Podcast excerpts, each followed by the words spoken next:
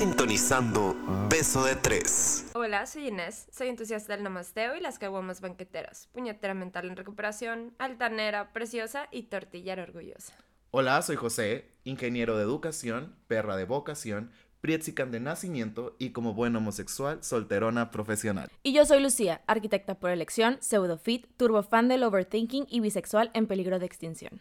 Bueno amigos, como pueden darse cuenta por el título y porque te aseguro que lo voy a poner hasta en el culo en este momento, no estamos solos en los estudios de eso de tres en este momento, estamos muy bien acompañados. Yo creo que lo mejor acompañados que vamos a estar en nuestra puta vida o algo por el estilo. No Yo creo sé. que sí, güey. Yo soy mejor acompañada que ustedes, con todo respeto. Más porque estás enseguida de él, pendeja. Me Tienes envidia, zorra. Un chingo, de hecho. Pero eh, así es, amigos, estamos con una persona que mira, es hermosillense. Mide casi dos metros y digamos que él está viviendo felizmente en la Ciudad de México y sigo sin creer que está enfrente de nosotros en este. Estamos aquí enfrente de un gran comediante, de una gran persona. y Polo todo- Polo. y Franco todo- Escamilla. Pero no, sobre todo un gran activista. Y con ustedes, Ray Contreras. Hola, ¿cómo están? Después de todo lo que dijo yo, hola, somos tan disociados. ¿Cómo están, bebés? Muchas gracias por invitarme. Estoy muy contento, estoy muy orgulloso de ustedes, de que hagan esto. Estoy muy feliz cuando Paco me dijo como de, hay un podcast que es LGBT en Sonora. Yo dije, sí. No sé quiénes son. Necesito yo ir a este podcast, necesito estar presente, necesito ser parte. Entonces, muchísimas gracias por invitarme, soy muy feliz. Solo voy a decir eso mamona. o sea, engloba todo, todo lo que llevo dentro. güey. A mí me decían mamona todo el tiempo en la prepa. Ay, no me imagino por qué, güey. pero- ¿Qué es, mamón? Dejo, a mí me lo dicen todos los días. ¿sí? Pero bueno, amigos, hoy vamos a hablar de un tema, pues mira, algo interesante, algo que no hablamos todos los días, pero deberíamos, porque pues hay varias personas dañadas por ahí, por el estilo. Tipo tú, pues. Eh, Sí, yo iba, a decir eso, empezando por y no lo estoy diciendo por las personas que lo hacen, sino por las personas que no lo hacen, ¿sabes? Como, que es más que nada hacer un mental health, ¿sabes? Como, o sea, como que ver qué pedo con lo que está pasando en tu pinche cabeza y el no querer hacer nada al respecto, cuando tienes todas las herramientas y la oportunidad de hacerlo. Mira, yo no confío en alguien que no esté loco. Así de fácil. Yo cuando conozco a alguien que dice como estoy súper estable y no pasa nada malo en mi vida y soy feliz, es como de... De seguro tienes a seis personas secuestradas en tu sótano. ¿sí? De Entonces, seguro sí. sí, entonces por eso digo como la salud mental es principal. O sea, más bien no le llamaría salud mental, le llamaría amor propio. Si lo podemos decir más románticamente y poéticamente, el amor propio es cuidarte a ti mismo, es ir a terapia cuando sientes que es necesaria ir a terapia, cuando sientes que algo no está como bien puesto en ti y vas y lo trabajas. Creo que eso es mil veces más apreciable como ser humano que alguien que diga como, no, a mí me vale, yo enfrento la vida y así como me pase, pasa y cosas así. Estoy imitando a un chilango. Eh, Ese es, es sonora. Digo, a huevo. Pero es eso, o sea, como que siento que la, la estabilidad mental, y más siendo una persona de la comunidad LGBT, eh, debemos de estar muy conscientes de cuáles son nuestras, como, mm, lo que nos hace sentirnos rotos, ¿no? Muchas veces nos da miedo aceptar que necesitamos ayuda, nos da miedo eh, pedir ayuda, nos da miedo como que nos den ayuda y, y que seamos como esta persona que tiene que tener cuidado pero muchas veces ese proceso que te puede durar un mes, te puede durar seis años, cuando termina ese proceso y cuando encuentras ese amor propio y encuentras esa estabilidad emocional, te enfrentas a cosas que ni te imaginaste que ibas a enfrentar y las haces. Estoy hablando porque cuando yo tenía, ¿qué? 25 años, nunca me imaginé que me dijeran, le vas a dar show a 3.000 personas en el Metropolitan. ¿Y tú qué es eso? Y era como de, o sea, si me hubieran dicho hace siete años eso, yo hubiera dicho no puedo. O sea, no lo voy a aceptar, no voy a poder, me voy a poner nervioso, la voy a cagar, no voy a hacerlo bien, eh, me van a odiar. Todas las cosas, neblina mental que tiene uno cuando es inseguro. Y gracias a que trabajé en mi amor propio y gracias a que trabajé en mi estabilidad, ahora me subo a un escenario y sean 10 personas o sean 6 mil, doy el 100% y me enfrento a eso sin miedo y con cualquiera que sea el resultado, lo abrazo y digo, eso es lo que me tocó ahorita, a lo mejor mañana ya no. Y eso creo que es como el, el aceptar que no siempre tiene que estar todo bien, nos va a llevar muy lejos. Ay, yo que di toda mi experiencia. Ay, ay, ay. No, Estas son las conclusiones. o sea, Y yo, hola, soy Marta de baile. Sí, Ray, eso era el final. Ray, eso al final. Pero, güey, yo creo que acaba de decir algo súper importante, que es un proceso. Yo creo que todos creemos de, ay, güey, ya nací, ya me amo. Y ya me amo como soy y ya, No. ya salí del closet, ya me amo. Y no, pues realmente es un proceso, realmente es el irte descubriendo, es ir trabajando. Claro. Es empoderarte a través de cada fracaso, a través de cada ruptura. Ya sea emocional, ya sea ruptura o cualquier fracaso que, que tengas en tu vida, pues no vas a amarte de un día para otro. Es Exacto. un camino, es un proceso. Yo creo que todos necesitamos como tocar cierto fondito para realmente decir, ah, güey, Claro. ¿sabes qué? Necesitaba aprender esto para ya empoderarte, ya poderte Claro. querer, ya poder ser libre, ¿sabes? Es súper necesario romperse para construirse. Siento yo que cuando te rompes y tienes que buscar piezas de donde sea y dices como, "Oh, es que me falta esta pieza, ¿cómo la consigo? Y ahí vas a FAMSA eh, y vas y, vas y buscas esta pieza y cuando encuentras esa pieza y la pones dices, híjole, a lo mejor no encaja tan bien porque todavía estoy Sí. roto y faltan otras piezas, pero mínimo ya estoy un poquito más construido. Siento que es eso. Muchas veces pensamos que tenemos que estar perfectos para todos y tenemos que estar expuestos y ser estas gentes súper fuertes y definidas y estables, cuando en realidad pues nadie es así. O sea, incluso la gente, a mí me da mucha risa la gente de Monterrey, algunos, y hay mucha gente que hace como, que son oradores motivacionales. Tú dices life coach. Life coach. O sea, imagínense que siempre que hablo de esto volteo los ojos para arriba así porque me da mucha risa. Hay una morra que se llama Mariana Rodríguez, que en Monterrey, que es esposa de un güey que quiere ser gobernador y no sé qué. Y la morra contesta lo que su cerebro le dicta y su cerebro es medio pendejo, entonces contesta puras estupideces. Sus dos neuronas. Sus dos neuronas y contesta puras estupideces. Y eso es lo que yo digo, es falta de amor propio, porque no eres empática, porque no tienes calidad humana ajena a ti, porque tú te preocupas por ti nada más. Y hay una diferencia muy grande entre amarte y nada más preocuparte por ti.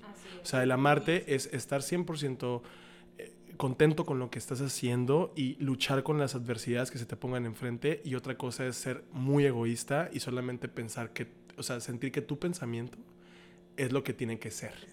Entonces, creo que lo que trabaja mucho el amor propio es eso, es la finalidad de decir, no soy perfecto, no tengo que ser perfecto, aunque la sociedad me diga que tengo que encajar en algún cierto punto, no tengo que hacer eso y darte cuenta que lo que tú quieres y lo que tú sientes está bien. Y por eso tengo muteadas las palabras en Twitter, Mariana Rodríguez. Sí, güey. o sea, eh, no, y es súper cierto. Yo creo que es un closet que todavía las personas que estamos fuera del closet nos cuesta trabajo decir de que, oye, Claro. fui a terapia. Y me costó trabajar en muchos tipos de pedos mentales que no tienen nada que ver con el hecho de ser gay o con el hecho de ser lesbiana, con el Exacto. hecho de ser lo que sea. Pero. Bisexual, sí. güey, sexista, ¿no? Y trans y no binario y todo. No nomás eres tú y la Inés. Perdóname, perdóname. Pero bueno, el caso es, sí, o sea, yo creo que más que nada, yo creo la primera vez que yo fui a terapia ni siquiera fue por mí, creo que fue mi primer error en la vida garrafal, que fue porque pensaba que necesitaba como que el permiso del terapeuta de mi mamá para salir del closet con mi mamá. Entonces fue como Claro. que un primer error número uno es no hacerlo por ti. Exacto. Y pues sobre todo porque no, no tiene nada que ver el hecho de tu proceso con el proceso de alguien más. Entonces mientras no aceptes como que tu parte, tu responsabilidad en el, en el hecho de tú querer, literal, querer arreglar esos pedos que tienes en la, en la cabeza, como esos chaquetos mentales, como tu mi lesbiana favorita dice. Eh, pero, pero sí, o sea, es, un, es algo que te cuesta trabajo. Para mí me costó mucho trabajo porque yo creía que era, "Mm, soy la verga y soy autosuficiente. Y, no, y literalmente lo que dijo Ray ahorita de que yo no tengo pedos mentales con nada. Y, bla, bla, bla. y por supuesto, amigos, tengo un putero de pedos mentales. Todos. me costó mucho trabajo aceptarlo. Me costó mucho trabajo aceptar el hecho de que soy imperfecto. Lo que pasa es que ahorita es lo que vende, la perfección es lo que vende, es sube las fotos más chingonas que tengas tuyas a tu Insta, tuitea lo más chingón, que todo se vea, que todo es feliz, que todo es perfecto. Y güey, la vida no es así, ¿sabes cómo? O sea, tiene sus altos y puedes estar súper empoderada, pero a veces también tiene sus bajos. Y yo creo que todos tratamos de minimizar eso, es que no me vean que soy sensible, que no me vean que lloro, que no me vean que estoy triste, Sí. que no me vean porque no es perfección. Vulnerabilidad. Creemos, ajá, Exacto. creemos que, que el ser sensible o creemos que el, el estar roto a veces nos hace más vulnerables, nos hace más débiles. Y en realidad no, es de ahí donde vas a sacar tu fortaleza, es de ahí donde vas a decir, ¿sabes qué? Cabrón, me pasó esto, pero soy tres veces más fuerte que cuando fui la vez que me rompieron el corazón, que cuando fui la vez que me pasó tal pendejada y, y así, o sea, es, nos dejamos llevar como mucho por, por el intentar ser algo que no somos, pues. O que va más allá de ti, ¿sabes? O sea, tío, yo la vez que fui a terapia, pues ustedes lo saben, Ray a lo mejor no sabe, pero fue cuando terminé mi última relación. Yo tengo mi aspiración de irme a la Ciudad de México a trabajar, guau, guau, y mi expareja vive en la Ciudad de México. Ujú. Entonces fue como el. Terminó esa relación y fue un momento en que dije, ya no me quiero a la Ciudad de México. Cosa que yo tenía visto antes de conocer a esta persona. Ujú. Y fue cuando dije, "Mm, no puedo. No puedo, ya no. O sea, eso va más allá de mí. Claro. Entonces ya fue cuando dije, yo tengo que ir a terapia porque no puedo dejar que esta persona pueda más. que mí". intervenga en esto. Exactamente. Es, es, es, es como, es la ley del por qué vamos a terapia. Vamos a terapia porque creemos que estamos mal con alguien, cuando en realidad estamos mal con nosotros. Exacto. O sea, es un pedo de internalizar. Cuando yo fui a terapia por primera vez fue porque yo sentía que yo había, le había hecho daño a alguien que yo amaba. Cuando en realidad esa persona no me amaba. Entonces era como un, híjole, ¿con quién estoy mal entonces? ¿A quién estoy dejando abajo? Pues a mí. Porque era, estaba buscando afecto donde el afecto no estaba siendo recíproco. Y yo estaba dando 100%, 150, 200% cuando esa persona no daba ni el 10. Entonces entiendes que no es culpa de la otra persona. Muchas veces es algo que tienes que trabajar dentro de ti para que entiendas que lo que te rodea te afecta si tú lo permites. Yo entendí mucho en terapia que, que el amor propio no venía de la vanagloria, no venía del sentirme una verga ni sentirme como la cosa más chingona del mundo, sino de sentirme bien con mis imperfecciones. O sea, yo bajé de peso, bajé 80 kilos. Entonces, cuando bajas, cuando bajas dos personas, cuando, cuando bajas Cuando así, bajas a dos cuando bajas a un ingeniero civil, sientes, sientes un poquito de despertenencia de ti mismo. No sé si esa palabra esté bien. Si alguien, alguien estudió gramática o algo así, discúlpenme. Pero cuando sientes eso, cuando te sientes de- no merecedor de afecto, es cuando yo creo que tienes que buscar la forma en la cual... Mira, no voy a decir que todos los psicólogos, ni todos los psiquiatras, ni todos los terapeutas son buenos en lo que hacen, ni son efectivos en lo que hacen, porque creo que más bien es una búsqueda interna. Puedes ir a terapia 10 meses y no solucionar nada si no quieres. Exacto. De Entonces- hecho, creo que es como dating, literal. Buscar a tu terapeuta Sí. perfecto. O sea, es como que aún tienes que ir viendo qué pedo. Era un Tinder de terapeutas. Idea millonaria. Es de nosotros. Ajá. Busco uno que sea gay friendly. Beso de tres plus Ray. No, y sí, o sea, por ejemplo, yo me acuerdo, o sea, literal, la primera vez que fui a terapia fue esa. Y fue una señora que, pues, obviamente, pues, atendía más señoras. Y pues, o- aunque yo sea una señora, yo no me sentía como que tan identificado. Siento que todos somos una señora por dentro.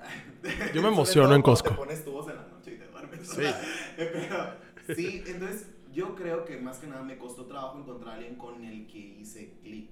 Y Claro. que me entendiera. Confianza. Alguien que tú sientas que no te juzga. Yo fui con varios terapeutas cuando estaba joven. O sea, cuando vivía aquí en Hermosillo, muchas veces mis papás me llevaban a los psicólogos porque veían actitudes rebeldes en mí. Pero pues obviamente le echas la culpa a la rebeldía cuando lo que estás ocultando es un enorme pedo de sexualidad. ¿no? Entonces, eh, como mis papás no lo veían, no lo veía el psicólogo de Listezón. eh, era como... Me voy a reír, pero me voy a reír. Era como muy frustrante. Y cuando fui a Ciudad de México, me acuerdo, o sea, fui a terapia hace un mes. O sea, hace poquito pasó este pedo de mi, o sea, mi pedo romántico, que nada más vivía en mí, ese pedo romántico. La otra persona nada sentía. Entonces, em, busqué terapia espiritual. Creo que lo que yo necesitaba era darle más a mi lado emocional, espiritual, que a mi lado psicológico. Porque mi lado psicológico es muy funcional. O sea, yo sé que tengo que trabajar, yo sé que tengo que ganarme mi dinero, yo sé que tengo que levantarme todos los días, me gusta hacer ejercicio. Entonces mi lado psicológico estaba muy enfocado a hacer cosas buenas y positivas. Pero mi lado espiritual estaba muy lastimado porque soy muy espiritual. Entonces, cuando fui con el terapeuta espiritual, me dijo, canalizamos las energías y las usamos. No uses energía que no te convenga. Entonces, cuando de repente veía una actitud negativa de alguien hacia mí, era una energía negativa y decía, combátela, en vez de callármela, en vez de ocultarla, en vez de taparla, en vez de fingir que no pasaba nada, y yo hablaba con esta persona y era como, todo está bien, cuando en realidad no estaba bien, es confrontación. El pedo de que, muchas, no sé si pase más en Ciudad de México o en Sonora, pero lo que me pasó a mí en mucho aquí, era que yo no podía expresar lo que sentía por miedo a que la gente pensara diferente de mí. Entonces si era como, estoy triste, era como, ay, qué hueva, Ray. En vez de, oye, Ray, pero ¿estás bien? Oye, Ray, ¿necesitas algo? E incluso cuando necesitaba que mis amigos me preguntaran 10 veces, ¿estás bien? No lo hacían, porque ellos tenían sus propios pedos.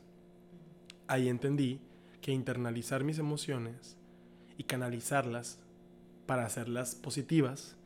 Miren, es como el stand-up. Si lo puedo resumir en una forma más sencilla, el stand-up, yo no conozco a nadie en el stand-up que sea estable. o sea, somos comediantes, somos gente que agarra lo más oscuro que tiene y lo transforma en algo chistoso. Agarramos todas nuestras inseguridades y cosas que nos incomodan y las hacemos cómodas en un escenario, porque así sabemos interpretarlas, con risa, con comedia y soltamos cuando la gente aplaude. O sea, cuando alguien te aplaude un chiste que tú creaste con un mensaje que te incomoda, es cuando sueltas. Y ya después, a partir de ahí, es muy fácil decirlo. Y creo yo que, o sea, la comedia fue lo que me ayudó a mí a recibir el amor propio. Era como, si yo puedo hacer que alguien se sienta mejor y esa persona tuvo un día de la verga, o lo cortaron, o lo corrieron de su trabajo, etc., etc., y se rió, yo hice algo que cambió su estado de ánimo. Y eso ayudó a que esa persona no se sintiera tan mierda como se sentía hace una hora. Y eso, quieras o no, somos seres sociales. Y somos seres que intervienen con otras personas y conviven con otras personas. Incluso alguien que es introvertido convive con su familia. Entonces, estamos rodeados de gente. Y cuando esa gente cambia su estado de ánimo gracias a ti, algo en ti mejora. Entonces, creo que muchas veces no nos damos la oportunidad de decir, estoy de la verga y necesito estar de la verga un día entero, o dos días entero, o tres semanas o un año entero de la verga, para que esto de la verga pase y lo siguiente sea increíble. Vivan su proceso. Yo siempre lo he dicho, vivan su proceso. Si te sientes mal, siéntete mal.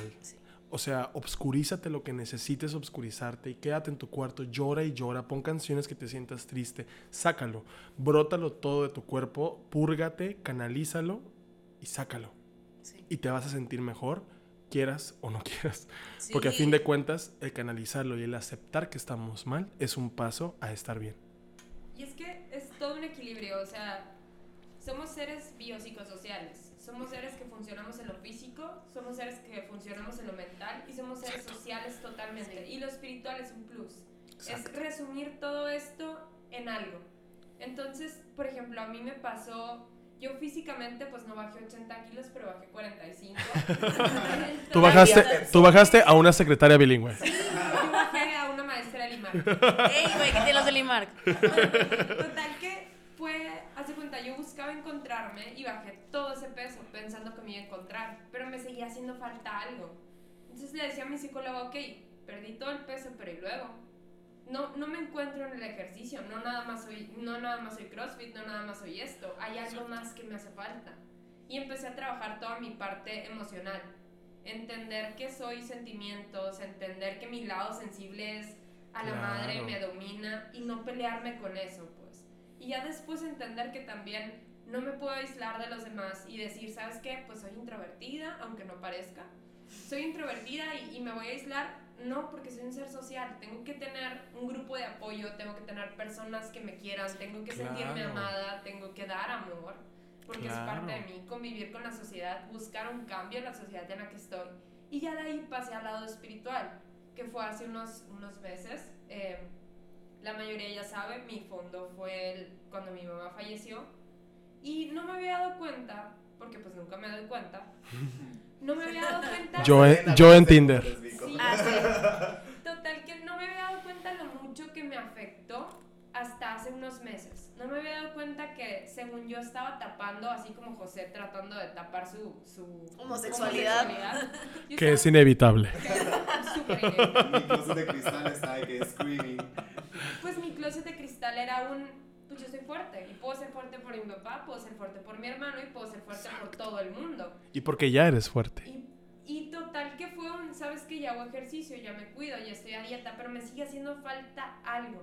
Y encontré mi coach espiritual, en este caso, es una de las maestras que da yoga, y tratamos algo que se llama TRE, que es liberar o canalizar tu energía para liberar tu cuerpo de algún tipo de estrés como traumático y encontrarte en el momento. Es canalizar y soltar, aprender a dejar ir a través de ciertas posturas de yoga. Y ahí fue cuando el sábado, de hecho, fue mi primera sesión.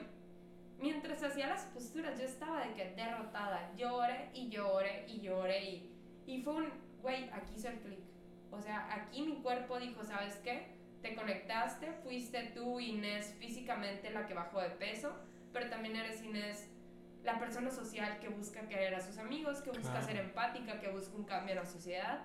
También eres Inés la que se quiere un putero y que se siente bien consigo misma en lo mental.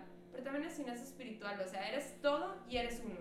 Y solo así, entendiendo que eres un equilibrio y que eres un balance, vas a poder encontrar ese, ese amor propio del que están hablando ustedes ahorita. Ese fue como mi, mi fondo, pues. Todos lo encontramos de diferentes formas. Y siento yo que la forma en la que lo encuentras, cuando tú te das cuenta, es la forma correcta. O sea, hay gente que va a terapia un mes y lo encuentra. Y hay gente que dura en terapia 10 años y no lo encuentra. Y hay gente que, que busca formas extras como me voy a empedar, voy a salir de fiesta, voy a ser rebelde, voy a coger con la mitad del mundo. Porque creen que eso va a llevarlos al amor propio. Cuando en Acabas de realidad escribir mi vida. cuando, cuando en realidad el amor propio siempre existe ahí. O sea, creemos que tenemos que buscarlo, cuando en realidad está gritándonos desde adentro, oye, pélame, aquí estoy, te voy a solucionar todo el pedo, no te vas a sentir triste, vas a saber cómo reaccionar cuando estés triste. Muchas de las cosas que a mí me pasaba cuando bajé de peso fue que me sentía desconectado con la gente otra vez, porque cuando yo era muy, muy gordo, recibía mucho afecto. Y era el güey chistoso y la gente me quería conocer porque era Ay, lindo. güey, el gordito simpático. pues, Sí. me caga, me caga el estereotipo. Siempre dije, Pero sí existe. Obviamente existe, pero a mí me cagaba el palo de, güey, no por ser gordita tengo que ser simpática. No, claro que no. Pero es un estereotipo que existe. Es que siento que la Inés era gorda mamona, güey. Ese era mi nombre en Grindr. Era gorda mamón. Pero aprendí mucho cuando adelgacé y la gente me empezó a ver de otra forma y la gente se fijaba en mí por mi físico y no por la forma en la que yo me desenvolvía con ellos. O sea, antes me invitaban a fiestas aquí en Hermosillo porque yo era el buena onda y era como el güey que iba a hacer reír a todos y nos íbamos a pasar un buen rato. Y ya después me invitaban porque me querían coger. Y Entonces ¿qué hago? ahí era como, ya no soy yo entonces, o sea, ya no tengo que ser chistoso, ya no, ya ser chistoso no es una propiedad extra a lo que yo era, ahora es mi físico lo que la gente ve. Y ahí es donde entendí que yo era el que iba a decidir eso, no la gente. Yo sigo siendo chistoso y sigo siendo el gordito simpático. O sea, nunca va a acabarse ese güey. Ese güey me dio los mejores años de mi vida. Ese güey me hizo sentir que yo valía algo, que yo pertenecía a un grupo social, que yo pertenecía a una comunidad. Ese güey me hizo sentir a mí los mejores años de mi vida porque era puro, porque era alguien que no buscaba con malicia nada, alguien que no buscaba algo, nada más daba y daba y daba. Y le aprendí mucho a ese gordito, ¿sabes? Y ahorita que estoy haciendo comedia y que hago lo que me gusta y disfruto mucho hacer reír a la gente y me encanta hacer reír, me acuerdo mucho de él. Cada vez que me subo me siento el Ray de los 180 kilos. Porque ese Ray me dio la fuerza suficiente para aventarme a hablar. Ese Ray tenía voz y ya. No tenía imagen. No tenía un atractivo visual, no tenía estética. Ese Ray hablaba. Y ese Ray convencía a todos de que era la persona más vergas del mundo. Entonces, ese Ray es el que canalizo cuando me subo al escenario. No al Ray de ahorita, que parezco el hijo de Paco Stanley. Yo, mira, yo sé de que. Ah, no. Es no, eso. seguro que no eres bisexual. No, no, no. Soy súper soy súper team gay. Ay. Mira, yo no como mariscos ni en sábado. Entonces, como que no, como que no entendía yo eso. Y cuando fui a terapia y canalicé todas estas cosas, me dijo, el Ray que tú eres no cambió. Nunca. El Ray que tú eres es. Y siempre va a estar mientras lo dejes estar. Y ahí es donde entendí que a mí me encanta, me, me mama mil veces más a que me digan qué chistoso eres, a qué guapo estás. Eso en mí hace un, hace un, o sea, me, me eleva, me hace sentir una vergota, o sea, me hace sentir la cosa más increíble del mundo porque eso es lo que quiero de la gente. Yo no quiero que la gente me vaya a ver un show porque me quiera coger, yo quiero que la gente vaya al show porque le encante mi comedia, ¿sabes? Y eso es el valor propio, ese es mi amor propio, de que yo soy más que esto, que este cascarón. Yo soy más de eso. Yo soy chistoso, yo soy talentoso, yo sé diseñar, yo sé tomar fotos, sé hacer miles de cosas extras a verme bien. Y eso es lo que yo creo que es el valor que tú encuentras. El amor propio no viene en aceptarte, el amor propio viene en ser quien eres y ser feliz con lo que eres. Puedes tener amor propio y no verte como la gente estereotipa la belleza, pero puedes sentirte el ser más increíble del mundo solo porque eres tú. Y eso es lo que yo creo que mucha gente no entiende. O sea, mucha gente piensa que gustarle a los demás es más importante que gustarte a ti mismo, cuando en realidad es súper al revés. Vives contigo toda tu vida. Vienen miles de personas, entra y sale gente de tu vida, pero estás contigo todo el tiempo. Y cuando tú te aceptas y te quieres, no hay nadie que te pueda hacer menos. Y yo creo que, o sea, literal, complementando eso, yo me acuerdo ya cuando ya decidí ir por mí solito a terapia, eh, mi pedo número uno era porque de que, güey, estoy soltero. De que tengo 28 años en esta tierra y sigo soltero, ¿no? O sea, y todo bien. Y- Eso es hermosillo hablando en tu cabeza. no, eh, y, y de verdad pensaba que eso era como que un de que era anormal. ¿Sabes? Era normal el, todo este tiempo estar solo y era como que un güey. Hermosillense. No, estar con alguien. Ajá. Y güey, la mejor persona con la que puedo estar era yo. Claro. Y, y me costó mucho trabajo llegar a ese entendimiento y me costó muchísimo más trabajo porque fue como que muchos issues de la sociedad en general en la que crecí, porque pues, Claro. hashtag hermosillo. Y, y fue como que un güey, crecí en una escuela católica, crecí en una escuela rodeada de blancos, soy prieto, ¿no? Por si no han visto ninguna de mis fotos, y osé el pintar el pelo de rubio, pero el punto era que no entendía el hecho, sentía que algo me faltaba a mí por el hecho de estar solo. Cuando literalmente la única compañía que de verdad debería haber apreciado en mi vida era yo mismo. Claro. Y ahorita que todo el mundo siempre me pregunta eso, de que, güey, es que estás soltero y te vas a morir solo y 80 gatos y bla, bla. Y voy a ser muy feliz con mis 80 gatos. O sea, Claro. no necesito a nadie más que me complemente. Yo soy una persona íntegra, soy una persona completa, no soy la media naranja de nadie, soy mi propia naranja completa. Y me costó Yo soy como una sandía. o, mira, en mi caso, no sé. ¿Qué fruta La eres? fruta O sea, que quieras. Ajá, en mi fruta es la más grande. Yo la papaya, yo la papaya. Asco, Ah, no, ah, no, es la Inés. La papaya, No, la papaya sí, es la Inés, sentí perdón. Tú eres una almeja. Porque tienes una perla y aparte hueles a marisco. Belleza. Esa es mi descripción en Tinder. Güey, este me lo voy a poner.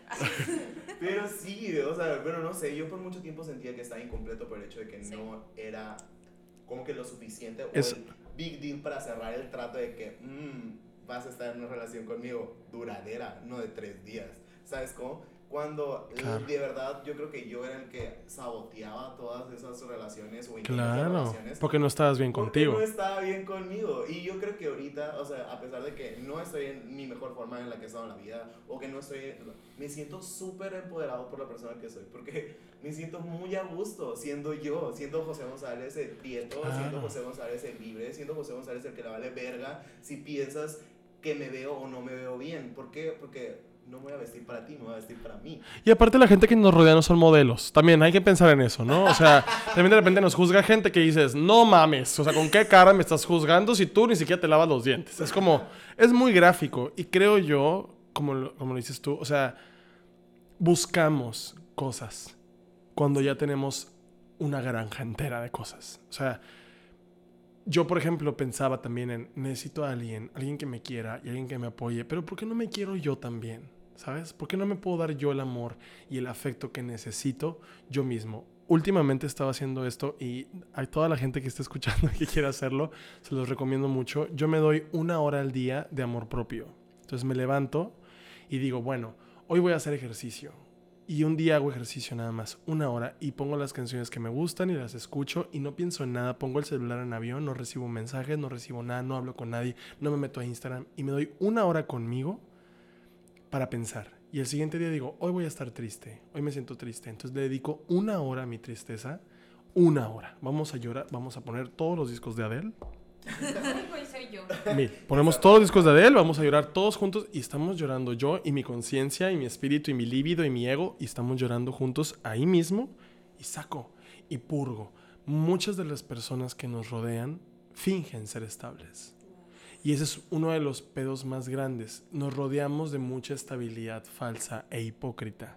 Creemos que la gente que nos rodea está mejor que nosotros porque nos muestran ese lado, pero a lo mejor se los está llevando la verga en sus casas.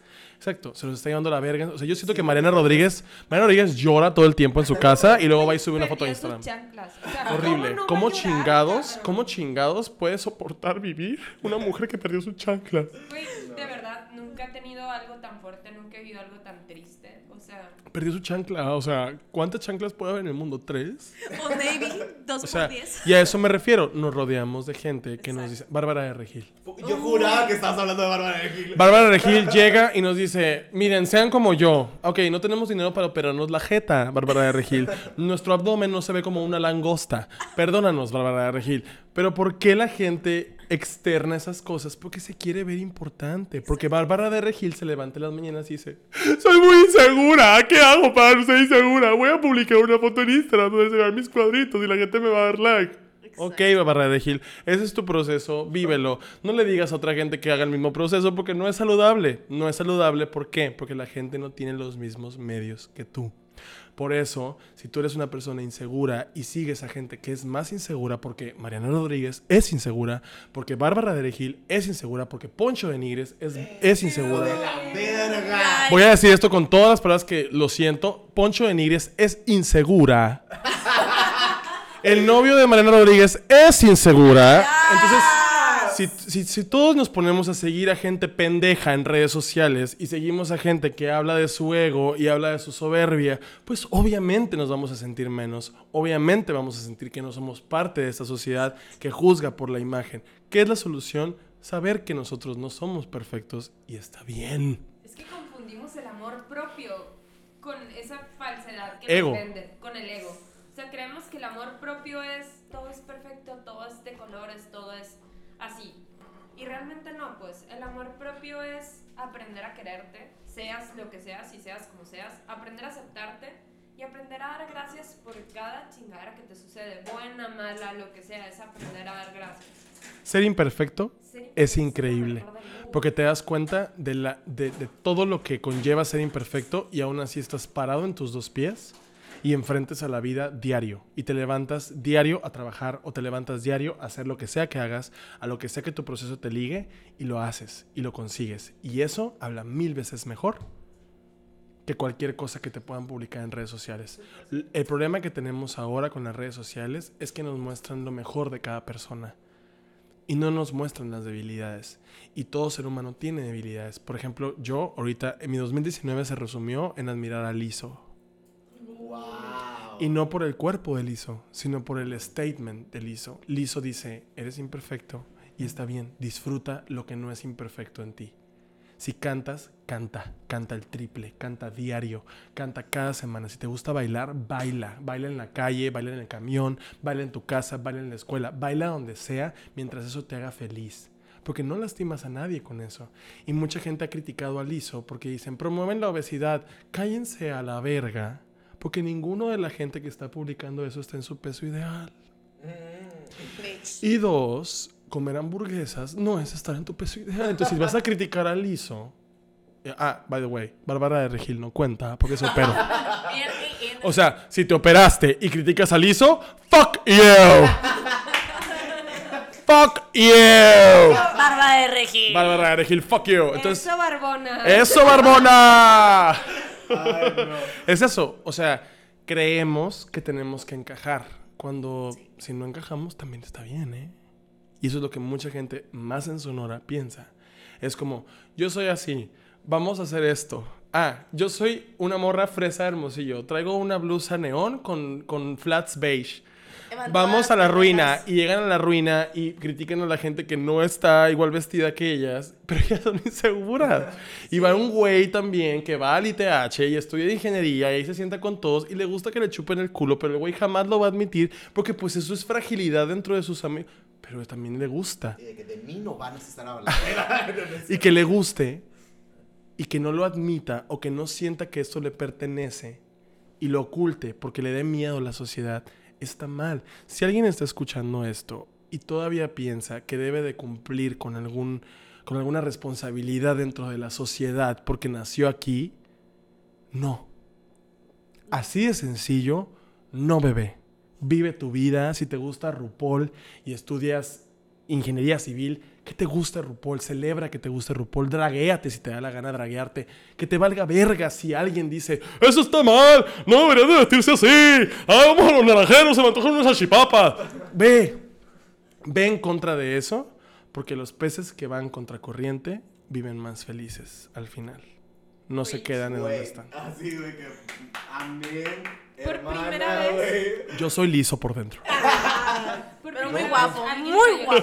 José González. Güey, callado, callado. Así de que yo no tengo nada que decir. Podemos quitar, José, no, Necesitamos un nuevo gay. Hay un chingo. no, a eso me refiero. Hay mucha gente que no sale del closet porque piensa que la sociedad lo va a juzgar. Sí te van a juzgar, también te van a juzgar si no comes nochebuenas en, en, en Navidad. También te van a juzgar si estudias comunicación en vez de mecánica. También te van a juzgar si votas por Morena en vez del PAN. Te van a criticar por todo. Vive tu vida. Y si te gusta y no lastimas a nadie, vive tu puta vida. Y deja de pensar en lo que la gente te va a decir, porque la gente va a hablar aquí, mañana, pasado, el lunes, el martes, en 10 años, en 15 años, y va a seguir hablando. Y esa gente es miserable porque no tienen vida propia y critican a otra gente. Entonces, mientras tú tengas esto en tu cabeza, vive tu vida. Te lo dice alguien que vivió una vida que no le pertenecía a 27 años. Y cuando empezó a vivir su vida, vivió. Y vivir es increíble. Les voy a decir algo. No soy rico. No tengo un novio. No tengo el trabajo más vergas del mundo. No tengo 10 mil millones de followers. Pero soy feliz. Y soy feliz porque me levanto y hago lo que me gusta hacer. Y estoy rodeado de gente que me ama. Entonces, rodéense de gente que los ame. No se rodeen de gente que les ponga condiciones para quererlos. El es amor es incondicional. Ese es, ese es el equilibrio del que estamos hablando ahorita. Es un te quieres, lo demuestras, vibras. O sea, no necesitas verte chingón. Necesitas ese amor propio y no necesitas decirlo, no necesitas publicarlo. El güey, me amo un chingo. No tienes por qué, pues. Si realmente te amas, lo demuestras. Haz Claro. algo, haz algo. ¿Ustedes vieron. Savage by Fenty de Rihanna? Sí. Ahí, a eso me refiero. Rihanna dijo, ¿sabes qué? Estoy hasta la verga de que la gente le ponga ropa interior a modelos perfectas que tienen trabajo de modelo, Sí. que viven de ser modelos y que obviamente tienen una dieta balanceada y tienen actividades físicas muy rigurosas para poder tener el cuerpo que tienen. ¿Qué pasa con la gente que compra ropa interior, que es el 69 mil por ciento más, y que no tienen cuerpos perfectos y trabajan en una oficina y se sientan 8 horas diarias? ¿Qué hago con esa gente? Y les puso ropa. Y les dijo, tú vas a ser la modelo. Tú, muchacha que maquilla, vas a ser la imagen de Fenty. Entonces quiero que te pongas la ropa interior, la modeles como tú la modeles y no te voy a retocar y no te voy a editar el cuerpo. Así como tú eres, está bien, porque es real, porque existe, porque así son los cuerpos, porque no son perfectos, porque el 99% de los cuerpos en el universo no están creados para la imagen pública. Aparte, tú puedes ver que el fashion de Victoria's Secret lo ves y ves a todas con cara de culo fruncido. Y luego ves lo que hizo Rihanna y les ves la sonrisa, ves Empoderadas. empoderadas, ves que lo disfrutan y dices, güey, yo quiero de. Claro. mamón". Veces, veces te ves reflejado en algo. Así Los es. medios han, han- han- se han esforzado. Yo trabajé en publicidad 10 años, yo soy diseñador. Entonces, 10 años yo me di cuenta editando fotos a lo pendejo, editando y retocando fotos muy retocadas, muy falsas, muy ocultas. Y te das cuenta que en realidad eso no vive la gente. ¿Sabes qué vive la gente? Sobrepeso. ¿Sabes qué pasa con la gente que tiene que trabajar nueve horas y todavía tiene tres hijos? Pues no comen quinoa. No. No están hechos de cal, de, de calpis. ¿Sabes qué tienen que comer? Pues lo que se encuentren. Se comen una milanesa que está en la fonda de la esquina porque eso les alcanza para comer y eso pueden comer. No tienen una dieta balanceada porque no pueden tener una dieta balanceada porque su horario no se los permite. Y son el 90% de nuestra población mundial. Son gente trabajadora, gente que tiene que estar sentada trabajando para ganarse su dinero. No tienen el cuerpo perfecto, no tienen el rostro perfecto, pero todavía no usan ropa interior. Todavía usan ropa de marca, todavía usan productos y accesorios. Y también son personas reales y que no se reflejen en los medios está mal. Porque si yo veo una morra empoderada y esa morra es plus size y esa morra es- tiene sobrepeso, me da gusto que esté en los medios. Porque digo, sí es real, es mi amiga, es mi mamá, es mi tía, es mi prima, es mi hermana. Güey, el vato no se ve perfecto, el vato tiene pancita, tiene boobies el vato. Deli. Aprovechemos eso. Deli, ahí me mama. A- El, el after sex de rascar la panza y darle comida a un hombre es mi actividad favorita. Entonces, eso es real. Y lo que es real está bien. Porque es real. Porque no nos están imaginando. O sea, yo nunca me podría ver en una ropa de Calvin Klein como se ve Chris Hemsworth.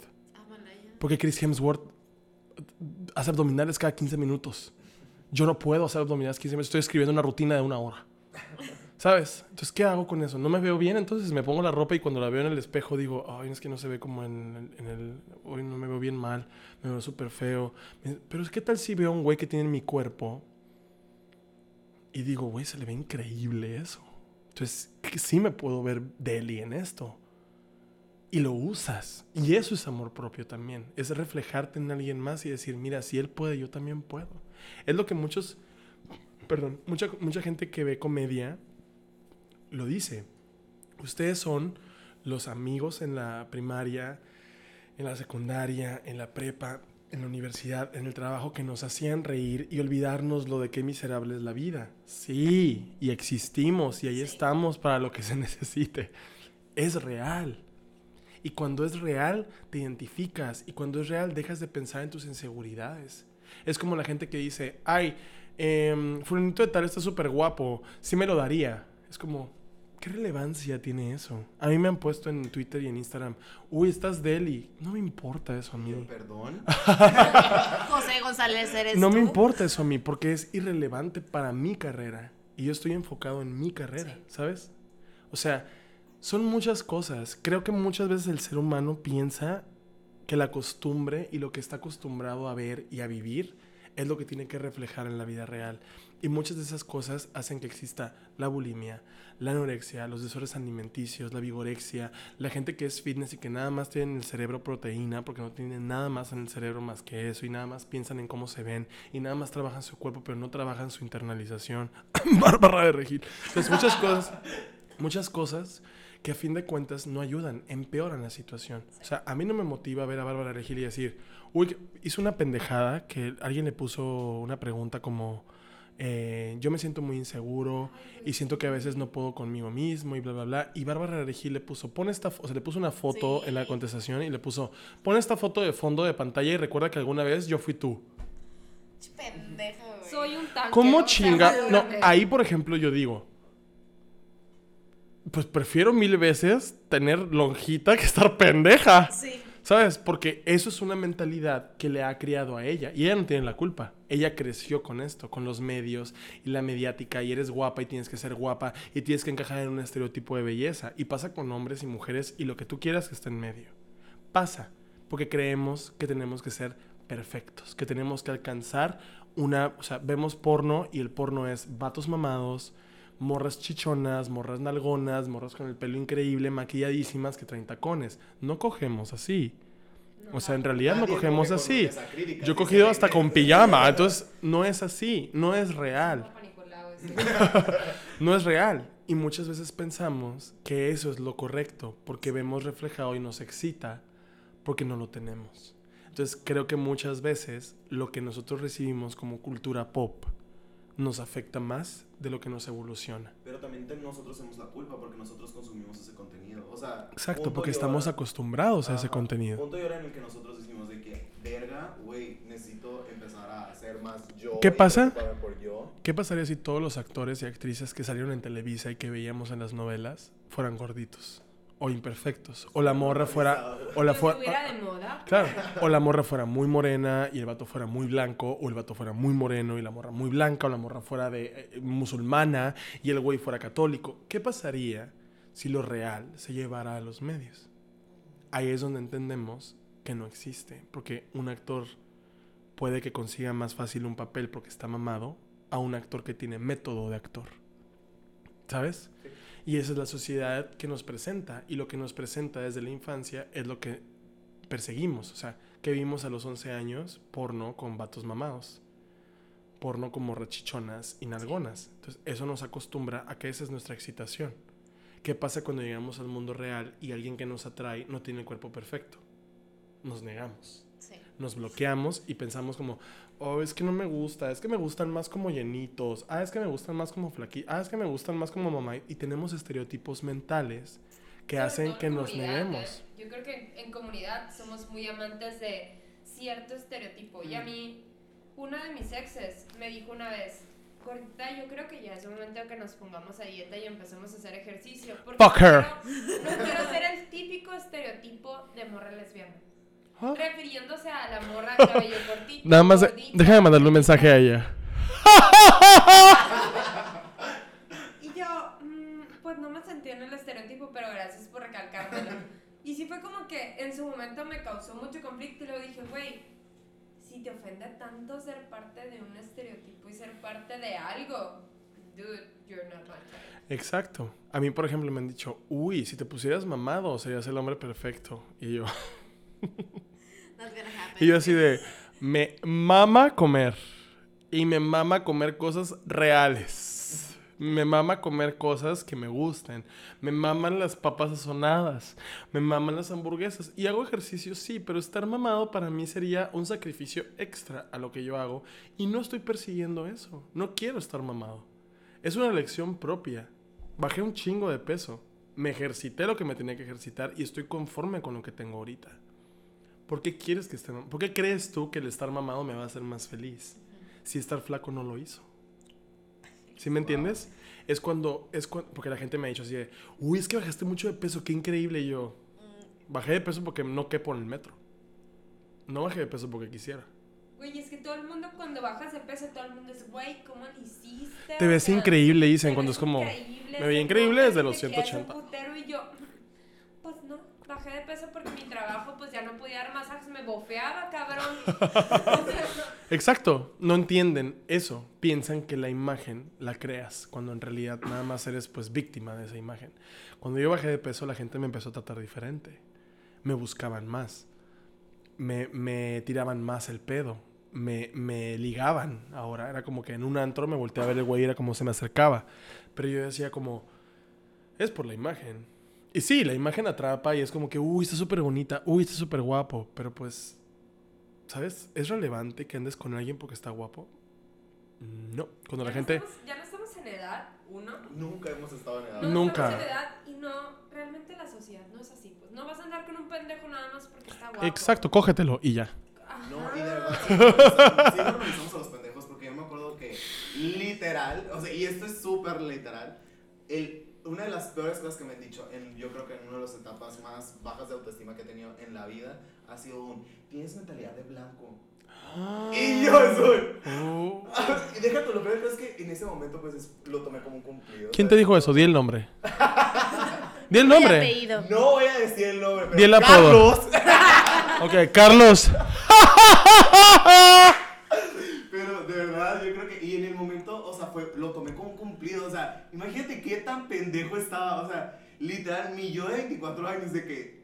No, o sea, no. Bebés, quien esté escuchando esto, ama a tu cuerpo. Si tienes algún problema con tu cuerpo y quieres trabajarlo, trabájalo mientras tú te sientas bien. No lo hagas por alguien más. Que un pendejo o una pendeja no te diga a ti qué hacer con tu cuerpo. Tú eres perfecto como seas. Y si quieres estar llenito, estate llenito. Si quieres estar gordito, estate gordito. Si quieres estar flaco y fitness, estate flaco y fitness. Es tu decisión y nadie tiene por qué ponerte nada encima. Eso es muy valioso porque mucha gente no considera que a veces alguien ya está bien y alguien está contento con quien es y está feliz y llega alguien y le dice, oye, deberías de ponerte mamado y es como un, oye, cálmate, nadie te preguntó, pendejo. ¿Sabes? Y a toda la gente y más a la comunidad LGBT que sí son super body shamers.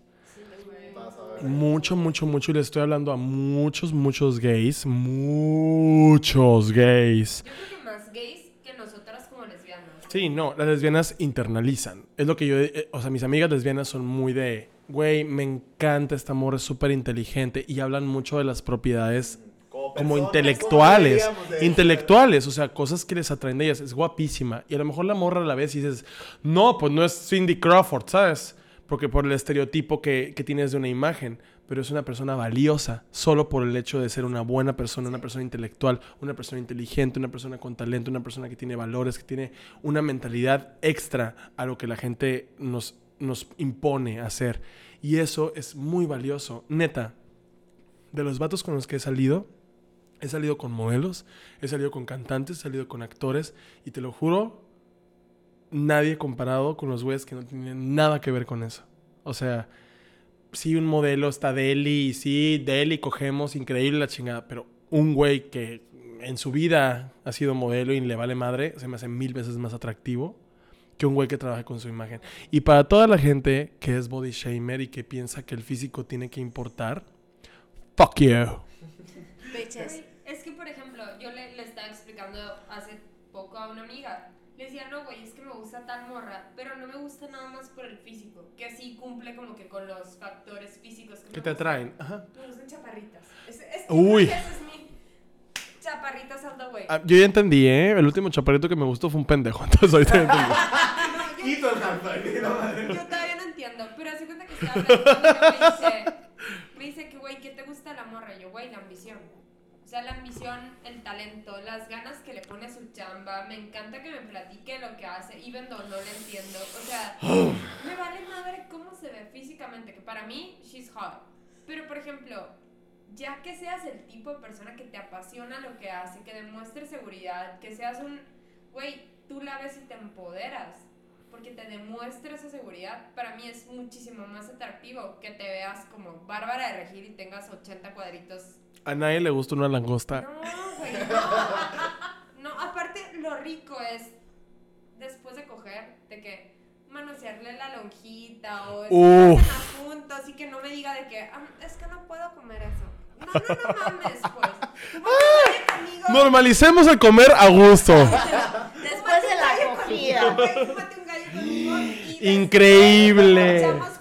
El güey con- un güey con el que con el que estoy saliendo me mm, no fumaba, ¿no? Y yo le dije así como de una. O sea, estábamos en mi cuarto, estábamos besándonos y le dije, un tantito, tantito. Le di y a la media hora estaba riéndose de todo lo que yo decía. Así, pero de que... que, Yo que, ay, me gusta mucho RuPaul. y yo que, gracias. Gracias por relajarte un chingo. Bienvenido a mi stand-up. Ajá, bienvenido, bienvenido a mi especial. Entonces, creo, creo eso, o sea, creo mucho en eso. Somos personas. Y creo que también hay una edad en la cual entiendes eso. Porque cuando tienes 22, 21 años, a veces es como muy de, oh, que esté guapa, oh, que esté, que esté bien guapo, oh, que esté deli. Y es como, eso te atrae. Y luego ya, si dices tú, ah, es racista, eh, sabes, como que te vale. Ya cuando creas una conciencia y tienes experiencia saliendo con gente y cuando ves como el panorama que hay de vatos y de morras, y después dices, híjole, creo que me gusta más el güey que me puede platicar una hora y media de algo muy interesante, entretenerme y tenerme así de que con la mano en la barba así, ¿sabes? Al güey que nada más me va a coger. Y no estoy menospreciando a nadie, simplemente es como si trabajas mucho en tu personalidad y en tu forma de ser y en tu carácter, atraes mil veces más que, que un físico muy pintado. O sea, no estoy body shameando a ninguna persona mamada ni nada. Ahora voy a elegir sí porque está parada. Pero a todos los demás, pero a todos los demás, siento yo que es como el trabajo interno viene mucho cuando da muchas recompensas cuando lo ejecutas para lo- algo positivo, pues. Digámoslo así. Un güey con el que salí que estaba mamadísimo y el güey era súper fitness y así, me dijo una vez como, me gustas porque eres tú. Me dijo, no estás, no estás queriéndome aparentar nada, ni te niegas a ti mismo. O sea, yo le dije así como de, oye, o sea, este cuerpo es el cuerpo que tenía a los 11 años, ¿eh? O sea, no hay nada mamado aquí, no hay ningún cuadrito, o sea, lo más duro que tengo, pues es la frente, o sea, acostúmbrate. Y el güey fue como de, pero es que eso no me importa, me haces reír, me gustas, me entretienes, me, me haces pensar cosas extras a lo que yo pensaba. Y eso es alimentación mutua. Y cuando tienes alimentación mutua con otra persona, generas un vínculo deli. O sea, es una conexión muy mental, muy emocional, muy psicológica. Y eso está más que el cuerpo. Somos una carcasa. O sea, venimos a este mundo con un cuerpo que tenemos y este cuerpo que nos tocó vivir. Y ese cuerpo con el que nos enfrentamos a la vida. Pero a fin de cuentas este cuerpo cambia. Y es un constante cambio. Yo me veo ahorita así, a los 40 no sé cómo me vaya a ver. Depende de cómo me cuide, depende de cómo me transforme y cómo llegue a ser. mucha agua, eh. Tomo muchísima agua. o sea, cutis ¿De y qué listo. se- Tomo muchísima agua, a mí me ves las pecas y dices, estas pecas están sólidas. Entonces, muchas de esas cosas generan un cambio. Y cuando ves que en tu interior hay un proceso tan grande, más en la comunidad LGBT, un cuerpo que sufrió discriminación, un cuerpo que sufrió homofobia, un cuerpo que sufrió eh, dejarle de hablar a alguien, un cuerpo que sufrió el, el rechazo de su familia y aún así está parado en dos pies, enfrentando la vida y dándole lo mejor que puede a toda la gente, ese ser humano vale mil veces más que un güey que está en el gimnasio 10 horas.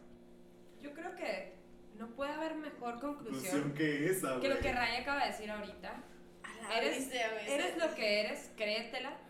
O sea, levántate el evento. Mil. Siéntete el ser más divino porque eso eres. pues. Eso. Y hasta ahí. O sea, no hay más. No necesitas a nadie para que sea tu complemento. No necesitas a otra persona. No necesitas tener un abdomen perfecto. No necesitas simplemente con el hecho de ser tú y de amarte. Hasta ahí. Es todo Exacto. lo que necesitas hacer. El quererte, el darte la importancia que te mereces, la importancia que le das a un pendejo, a lo mejor es la importancia que te tienes que dar a ti mismo Exacto. y enfocarla en ti mismo y valorarte lo suficiente para entender que si alguien llega y te quiere hacer menos, tú eres el más y tú eres la más y a ti nadie te va, te va a bajar, te va a tirar el evento, eso mamona, hashtag que perra mi amiga, todas esas cosas que dicen los gays.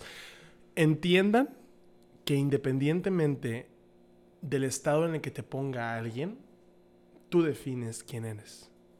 Y tú defines a dónde vas y qué quieres. Y lo que tú quieras está bien. Mientras no lastimes a nadie y mientras vivas tu vida como se debe vivir, que es feliz. Y si sí pasan cosas tristes, y si sí pasan cosas que no te gusten tanto, y la la, eso se llama vivir.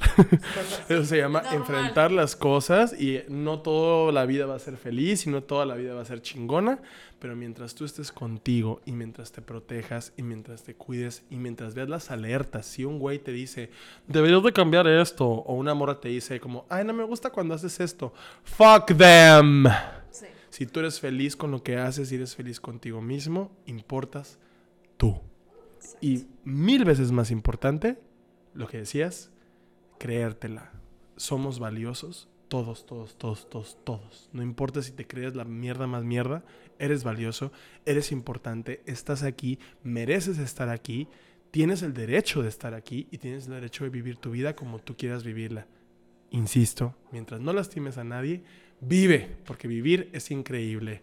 Los eh, seguros FAMSA. De que literal creo que podemos terminar con el hashtag vive tu puta vida. Hashtag vive tu puta vida. Sí. Oye, me quiero besar con el Ray. No se puede. Ya te digo que no es lesbiana. Ah, sí. Yo, mira, de verdad, o sea, yo la mazacuata. Valió verga, amigos. Se intentó. Pero amigos mil, amigos mil.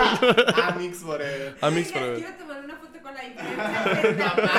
Güey, sí, jalo, güey. Enseguida de ella yo soy un monstruo. Pues le llego como ahí. A la cadera. Para no decir. A donde está mi ganglio. Ahí, exactamente ahí. Wow, no, de verdad yo creo que jamás habían dejado a este Joto callado. Gracias, Dios. Gracias, Ray.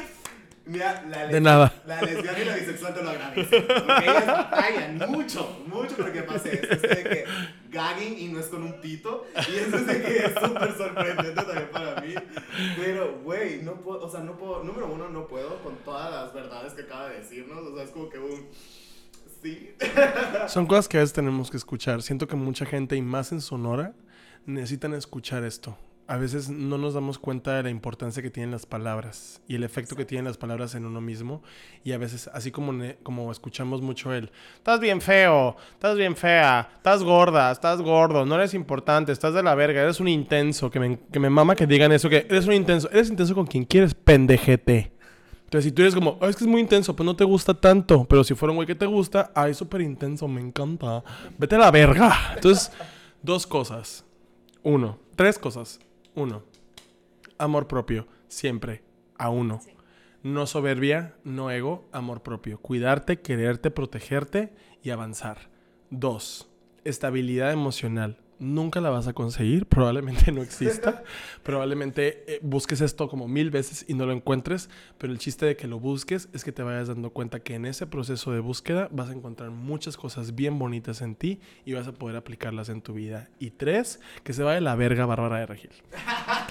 Eso, mamona, literal. La tercera yo, mira que. No ya. hay mejor conclusión para este podcast. O sea, es lo mejor que puedo haber dicho, Ray. Y realmente te agradezco el hecho de, de tomarte tu tiempo y de venir con nosotros. para nada, gracias a ustedes, Sí, sí. Nada más quiero decirle esto, estoy muy orgulloso de ustedes. Ya sé que apenas nos conocimos hoy, pero de verdad cuando me dijo Paco, Paco Ramírez, que está aquí sentado, siendo muy heterosexual, eh, Lesbiano. muy lesbiano, Es una lesbiana eh, es más. una lesbiana, eh, me dio gusto que me dijeran que era LGBT. O sea, siempre digo que sí cuando me invitan a un podcast porque me encanta ir a hablar. Pero cuando me dijeron que era LGBT y en Hermosillo, yo dije sí. O sea, con los ojos cerrados, con las manos atadas, porque, porque es mucho trabajo y es mil veces más difícil ser gay aquí que ser gay en Ciudad de México. O ser gay en Guadalajara, ¿no? Donde nacen gays. Pero el San Francisco de México. Entonces, creo yo que su trabajo es mil veces más eh, como es- da más su trabajo que el de muchos que nos esforzamos por concientizar allá. O sea, allá es más fácil porque la gente es más abierta de mente y es más em, eh, abraza más las diferencias. Y aquí no tanto. Y que ustedes lo hagan es increíble. Entonces, felicidades por eso. Estoy muy orgulloso de ustedes. Gracias a ustedes existe este podcast y, y que lo hayan ideado sin fines de lucro, sin fines de ganar nada, simplemente con el hecho de hablarlo y de expresarlo y de externalizarlo a mucha gente que los escucha. Habla mucho de, de cómo la comunidad LGBT me hace sentir muy orgulloso aquí. Entonces, a todos los gays, a todos los gays, lesbianas, bisexuales, trans, eh, no binarios, eh, pansexuales, etc., etc., eh, aquí estoy. Yo también estoy aquí. Yo también recibo mensajes todo el tiempo y cuando se sientan solos o tristes o, o sientan que no hay una salida, sí hay. Y hay muchas. La puerta está gigante y está abierta cuando quieran. Y no se vale negarse a sí mismos por otros. Acéptense, quiéranse, ámense y van a construir cosas increíbles en su vida. Güey. Ay, voy a llorar. De que, sí, amigos, sí, Esto lo dijo. Juan Pablo II. Ay, Benedicto. Bueno, amigos, ya lo dijo Ray. Él está por ustedes, nosotros también estamos por ustedes. Y ya saben que nos pueden encontrar en todas nuestras redes sociales Exacto. como Ya saben que nos pueden seguir en Instagram como Beso de Tres Podcast. y beso de tres en Twitter. Y a nosotros en nuestras redes personales como Josega911 en todos lados. Inés Irene M en todos lados. Ray Contreras R en todos lados. Y Lucía Camacho M en todas mis redes sociales. Y nos vemos en la próxima. Bye.